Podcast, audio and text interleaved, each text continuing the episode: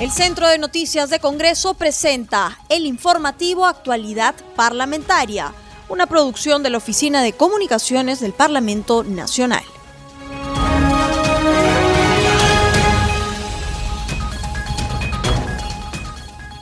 ¿Cómo están amigos? Bienvenidos al programa Actualidad Parlamentaria, una producción de CNC Radio El Congreso. Este programa se transmite en las regiones de Apurímac, Radio Horizonte EIRL, en Arequipa, Radio Azul, en Cajamarca, Radio WN, en Cusco, Radio Tahuantinsuyo, en Huánuco, Radio Chalon Plus. Los saluda Rómulo Vargas y los acompañaré en esta jornada informativa.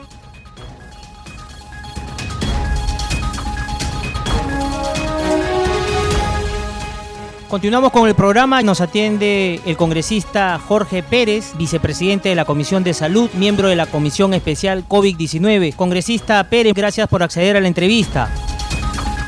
Eh, mi querido Rómulo, bueno, estamos acá justamente viendo el desastre de lo que está ocasionando la pandemia en el Perú y en el mundo y pensamos que las cosas ya se estaban calmando, pero al parecer eh, queda sombrío y creo que esto era anticipado por la Organización Mundial de la Salud cuando nos dijo de que esta pandemia por lo menos va a quedarse dos años y medio. Así es que los que no estamos a la altura y los que no hemos hecho absolutamente nada por el tema de la salud, creo que mañana vamos a tener la, la, la imperiosa necesidad de pasar por la muerte o en todo caso mirar a nuestros familiares que van en este sentido, porque la verdad en el Perú se ha minimizado el tema de la salud. Y con pruebas concretas, del 17% del Producto Bruto Interno utilizado para el problema de la pandemia, solamente 0.9% se ha invertido en el tema de salud. Y creemos que la solución son las vacunas y ya vemos variantes como la variante Delta que está ingresando. Incluso en Lambayeque, en mi región, han fallecido dos médicos. Eso realmente, esto es catastrófico, considerando de que algunos de esos médicos ya tenían las vacunas completas. Esto realmente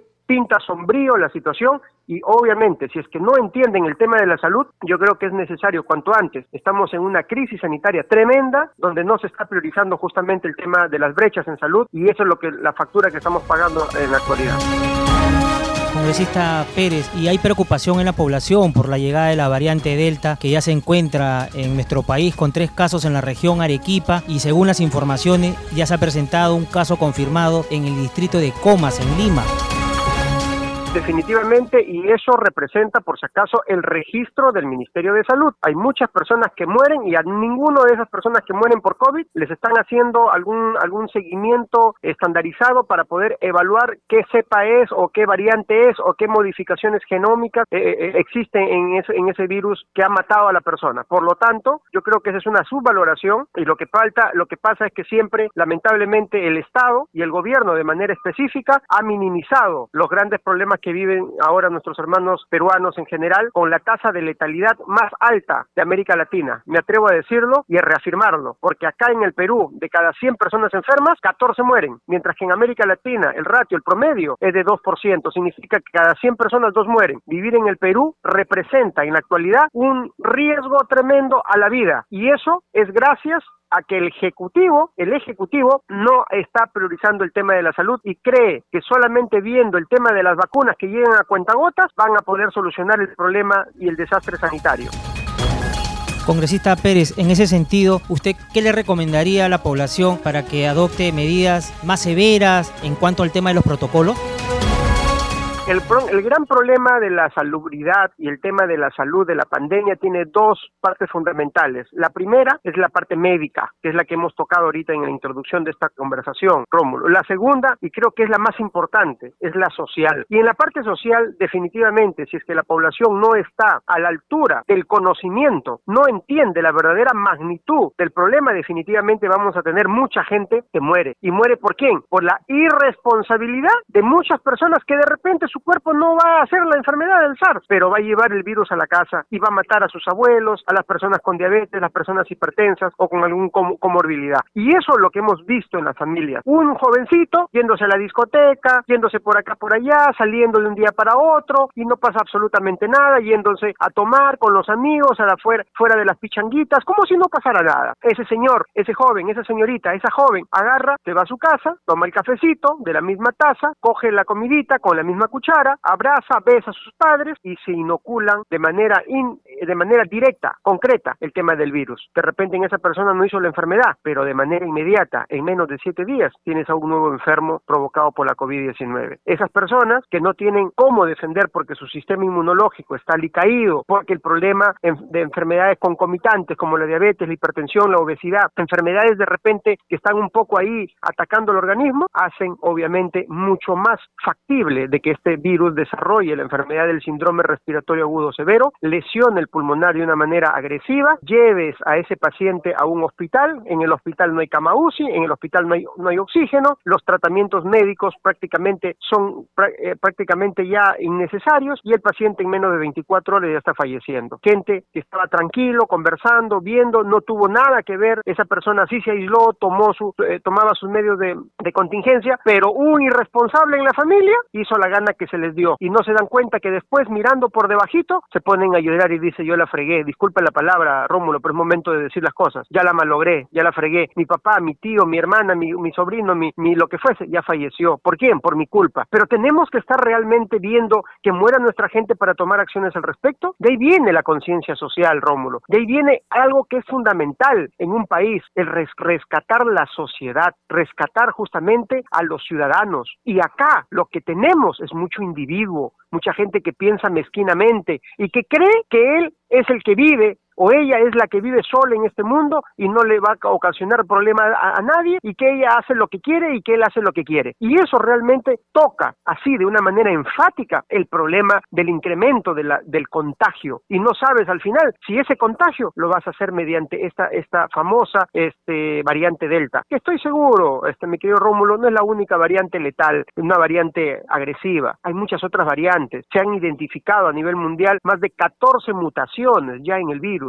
14 mutaciones, algunas de ellas casi la mayoría a nivel de la espiga, de la espícula, que es el que justamente ingresa a la célula mediante nuestro aceptor, que es eh, la, enzima convertidora de angiotensina 2. Entonces te digo, Rómulo, las cosas no están claras en ese sentido, no bajemos la guardia, el lavado de manos, el cubrirnos la mascarilla, el no asistir a reuniones innecesarias en este momento es preponderante para salvar la vida, para salvar la salud de nuestra gente, Rómulo. Ese es el pedido que le hago a la población en general Congresista Pérez, bueno, nuestros oyentes nos están escuchando, están tomando apunte de lo que usted nos está indicando. Y en ese sentido, congresista Pérez, ¿cómo debería actuar? ¿Qué recomendaciones usted le daría al gobierno en esta tercera ola con la variante Delta, que es más agresiva? Mira, primero que nada, yo creo que hay varios puntos que conversar con, con, el presidente de la República, con el que se va y con el que viene. Principalmente tenemos que enfatizar el sistema de cierre de brechas de salud. No es posible que la gente se siga muriendo por falta de. De ahí viene justamente para todos los entendidos en economía, hacen estudios. Ellos dicen, señor, yo tengo tanto dinero, pero voy a tener que hacer un costo eficiencia para poder invertir en, en, en un tema específico. El tema de la salud, Rómulo, y esto no va de repente para todo el público, pero pero sí para los decisores, porque entiendo que en este momento están escuchando también autoridades. Señores, por favor, hagan un estudio básico que en economía se llama el costo oportunidad. La gente se muere porque no tiene oportunidad de poder acceder al tema de la salud. Y ahí, si tú engranas este sistema de costo oportunidad a una inversión real de salud y haces un trabajo de ensanchamiento de base tributaria, considerando como hito fundamental el tema del aseguramiento en salud para las personas que trabajan, que, que se esfuerzan, que son informales, que son gente que vive el día a día y le dice, señor, necesito que usted sea formal. Y para que usted sea formal, lo primero que voy a hacer con usted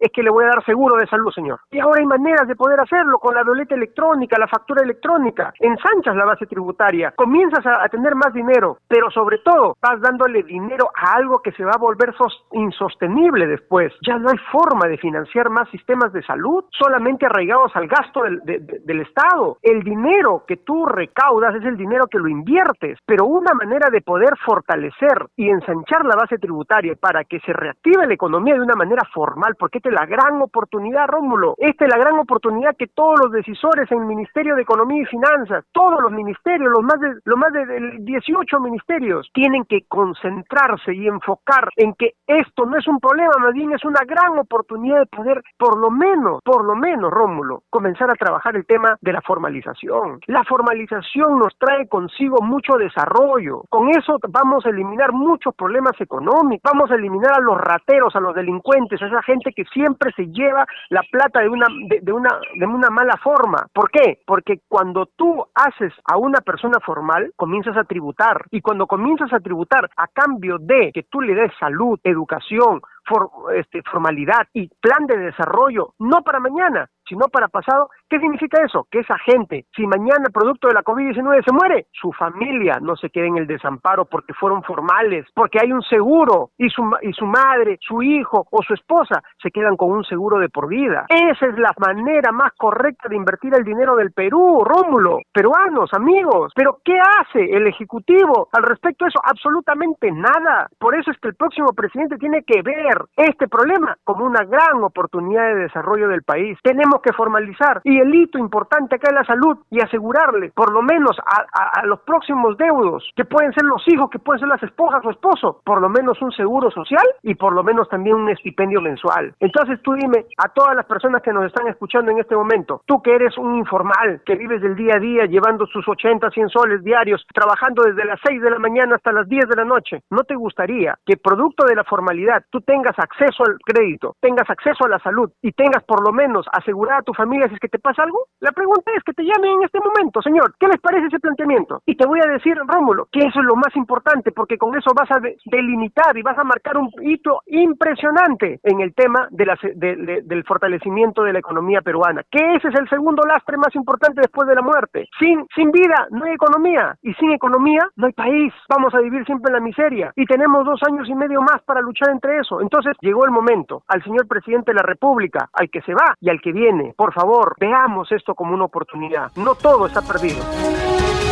Así es, congresista Pérez, como usted muy bien indica, gran tarea del nuevo presidente o presidenta que ingrese en esta nueva etapa y esté gobernando en bien del pueblo que lo necesita y que esta pandemia también sea llevada a la par con ideas claras y también proyectos y que el Ministerio de Salud también ponga más coto para que la población no se sienta desamparada. Muchísimas gracias, congresista Pérez, por haber estado con nosotros. Grandes ideas que nos ha dejado ahí sobre el tintero y podemos también seguir más adelante conversando con usted. Muchísimas Muchísimas gracias. Muchísimas gracias. Dios te bendiga, Rómulo. Dios te bendiga a todos.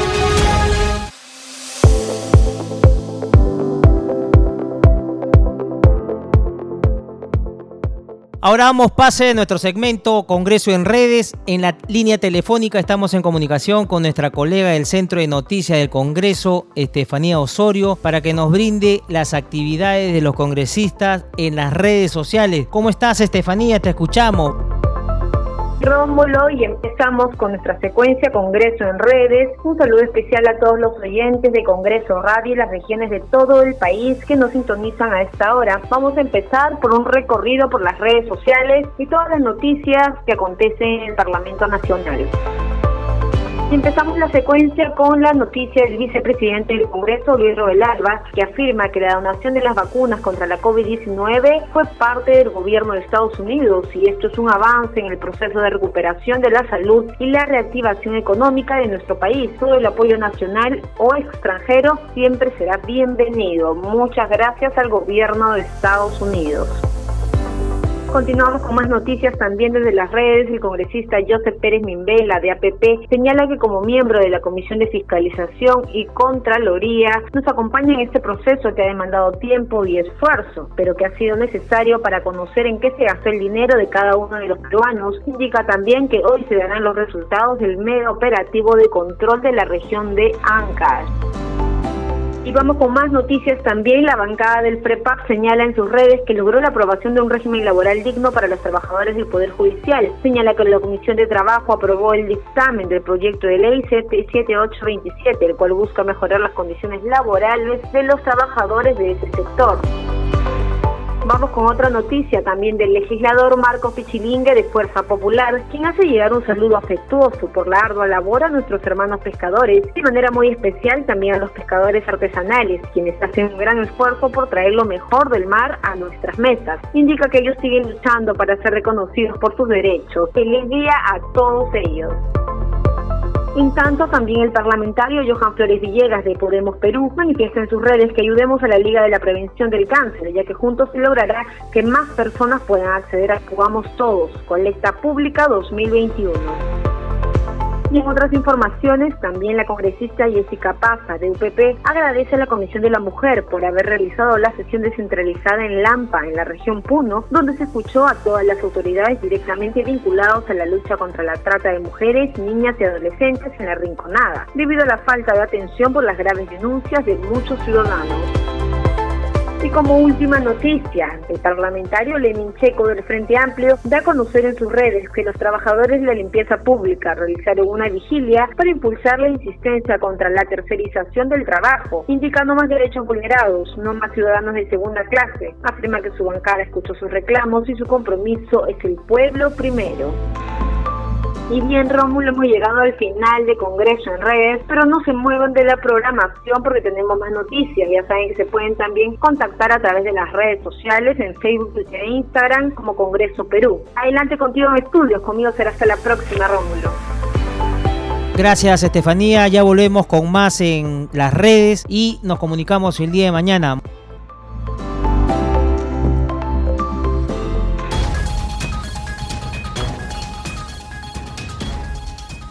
Continuamos con el programa y seguimos recopilando opiniones y esta mañana el Pleno del Congreso abordó temas importantes como la censura a la mesa directiva que no prosperó. Además se vio la reforma constitucional sobre la cuestión de confianza donde se propuso interpretar el último párrafo del artículo 132 de la Constitución y para abordar estos temas y otros estamos en la línea telefónica con el congresista Jorge Vázquez, miembro de la bancada de Acción Popular, representante por la región Cusco. Congresista Vázquez, muchas gracias por acceder a la entrevista y qué nos podría decir en el balance del pleno que se está desarrollando eh, desde ahora muy temprana. Rómulo, un placer poder eh, conversar siempre contigo. En realidad, eh, creo que esta mañana ha dado muestras el, el, Congreso de un voto reflexivo, de un voto eh, evidentemente analítico, eh, mirando un poco la situación de nuestro país. Y yo desde el primer momento en que se presentó esa moción de censura a la, a la mesa directiva, puse mi posición muy claramente, que no era el momento, no era, no era oportuno, tomando en cuenta eh, el poco tiempo que nos falta para concluir el mandato popular. Y creo que tenemos que priorizar antes de cualquier situación la situación que vive nuestro país, nuestros hermanos del interior de las regiones, en y en todo sitio donde lamentablemente esta pandemia está generando mucha incertidumbre, mucho dolor y eh, creo que hay que ser, eh, vamos a decir, empáticos con esta situación y por lo tanto en el Congreso no podíamos generar una nueva crisis. Y me alegra mucho de que efectivamente ni siquiera se haya admitido esta moción que en cierto modo eh, creo que fue producto de un momento, vamos a decir, de, incertidumbre que se dio en, en, el, en el Parlamento, ¿no? Congresista Vázquez, ¿y cree usted que las argumentaciones, fundamentación de su colega Kenyon Durán de que la mesa directiva no había cumplido de representar y defender el fuero del Parlamento conforme lo establece el reglamento de ese poder del Estado era así? Mire, yo creo que en realidad eh, si vamos a personalizar el tema de, del sustento claramente, yo creo que el congresista Kenyon se sintió más dolido por el tema de que no se están priorizando el tema de la defensa de, las de los votos, de los digo, de las leyes que están siendo observadas y las insistencias. Sin embargo, hay que recordar que este congreso es el que más distritos está creando y creo que estamos luchando todos los que estamos totalmente de acuerdo con ello, de que es un proceso de descentralización adecuada y efectiva eh, y me, entiendo de que eh, en realidad si el fondo del asunto era una situación el tema de las vacunas que, que no se había prosperado pero en el tema de de, vamos a decir, de la incidencia que se manifiesta, creo que hemos sido claros todos los congresistas en rechazar absolutamente la agresión que sufrió el congresista Valdés. Y eh, la gran mayoría de los congresistas lo manifestamos públicamente, ¿no? Entonces creo que ese es el elemento fundamental y yo creo que hay que pasar la página, ya pasó este incidente y seguir trabajando hasta el último día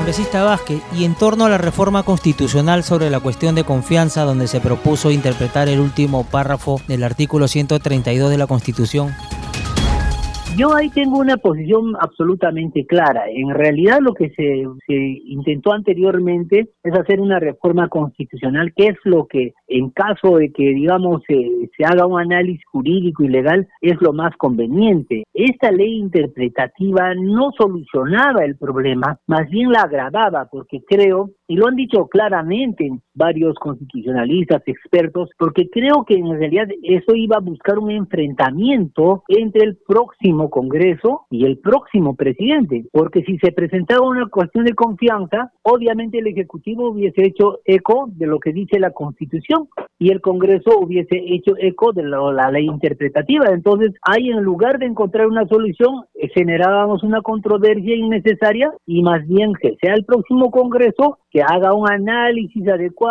hagan las reformas que correspondan y dentro de ellas esté esta de la cuestión de confianza que no la puede hacer en base a una reforma, ¿no? Entonces creo que estas, eh, eh, este análisis tiene que tener un debate amplio, tiene que tener un debate donde participen absolutamente todos los expertos de ambas posiciones y creo que en realidad esto respondía, vamos a decir, a una situación muy personal y del presidente de la Comisión de Constitución creo que creo que eh, largamente fue demostrado que se apresuró y obviamente no, no, no logró la no logró la votación adecuada, ¿no?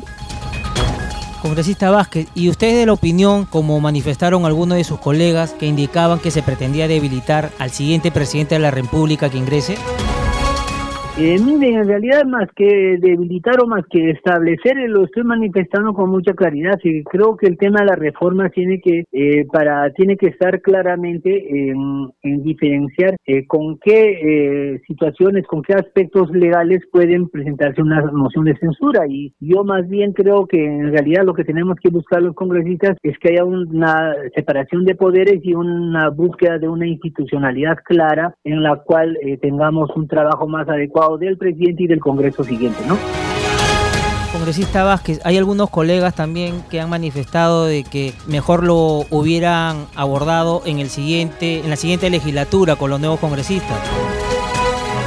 Exactamente, estoy totalmente de acuerdo con ello. Creo que nosotros eh, ya estamos concluyendo. Creo que si efectivamente hubiese sido este tema puesto en la comisión desde el primer día que nosotros ingresamos el año pasado, en el mes de abril, y hubiésemos discutido todo el año anterior y luego lográramos de repente un tema de la reforma, creo que hubiese sido adecuado, pero en estas circunstancias, bajo la mecánica que se empleó y tomando en consideración en postas de, digamos, de un nuevo gobierno, no me parece lo más adecuado ni lo pertinente, ¿no? Congresista Vázquez, y cambiándole de tema, hay preocupación en la población por la llegada de la variante Delta, que ya se encuentra en nuestro país con tres casos en la región Arequipa, y según las últimas informaciones ya hay un caso confirmado en el distrito de Comas, en Lima. ¿Qué nos podría decir sobre el tema? Sí, mire, lamentar mucho que efectivamente esté dando eso, pero yo creo que eh, hay que luchar desde todo aspecto en el tema preventivo, ¿no? Y eh, exigir, creo que exhortar al Ejecutivo para que avance mucho más, con mayor fuerza el tema de la vacunación. Y creo que ese es un elemento fundamental en el cual nos vamos a poder cuidar todos. Y creo que hay que enfrentar, eh, vamos a decir, con responsabilidad y con todos los protocolos sanitarios, vamos a decir, las, las, con los aspectos de la vida cotidiana Entonces creo que eso es un elemento fundamental. Obviamente comparto esa preocupación, pero creo que nos toca a cada uno de nosotros y desde mi labor de congresista exhortar a todos que mantengamos toda la conducta adecuada sanitaria para no contagiarnos, ¿no? ¿Y cómo está la situación sobre el tema de la COVID-19 y si ya esta nueva variante también ya está por el Cusco, congresista Vázquez? Mire, yo estoy ahorita en Lima, pero en realidad eh, tengo la información de que todavía, gracias a Dios, no está en Cusco. En Cusco está reduciéndose también el tema de la tasa de mortalidad, eh, el tema de los contagios y eh, ya están en el proceso de vacunación también avanzando adecuadamente y esperando que, como todos, con bastante fe y con, vamos a decir, pidiendo que esta situación pues termine lo más pronto posible, ¿no? Congresista Vázquez, ¿y qué no podría decir sobre su semana de representación que acaba de terminar hace unos días? ¿Algún balance que nos pueda hacer?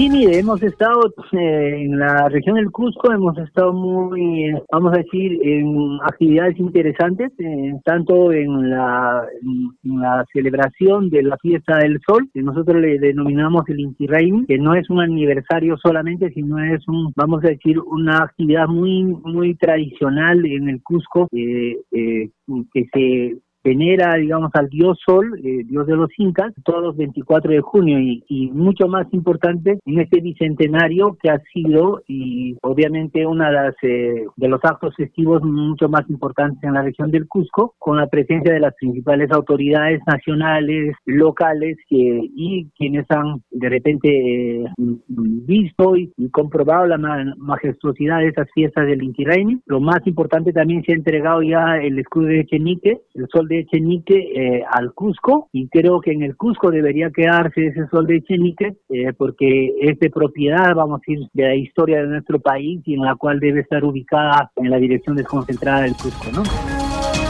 Congresista Vázquez, y en ese sentido, ¿cómo va el tema del turismo con el tema de la reactivación económica? Mire, poco a poco se, está, eh, vamos a decir, eh, conduciendo en esta reactivación. Me parece adecuado. Eh, lo que sí voy a insistir siempre es de que se amplíe la cobertura para, la, para, digamos, ingresar a las zonas arqueológicas. Creo que es muy importante que esto el gobierno valore perfectamente porque la región del Cusco está básicamente vinculada al tema del turismo y, fundamentalmente creo que el gobierno siguiente, porque creo que este gobierno ya no va a hacer nada respecto a ese tema, tenga que articular la defensa clara y absoluta del tema de los contratos de Perú Rail porque creo que ese es el elemento fundamental y el cuello de botella. Tenemos que revisarlos, tenemos que sentarnos nuevamente con estas empresas que han monopolizado ese transporte que es el cuello de botella para que efectivamente haya una mejor eh, reactivación económica del turismo nacional en mi región del Cusco. Perfecto, congresista Vázquez, muchísimas gracias por haber estado con nosotros en el programa, muy amable. Muchas gracias, Rómulo.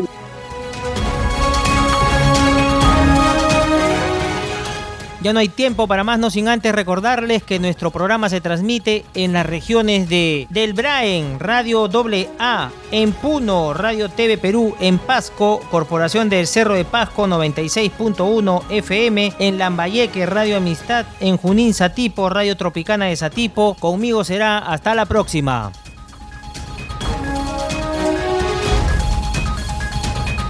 El Centro de Noticias de Congreso presentó el informativo Actualidad Parlamentaria, una producción de la Oficina de Comunicaciones del Parlamento Nacional. Los invitamos a visitar nuestras redes sociales y sitio web www.congreso.gov.pe.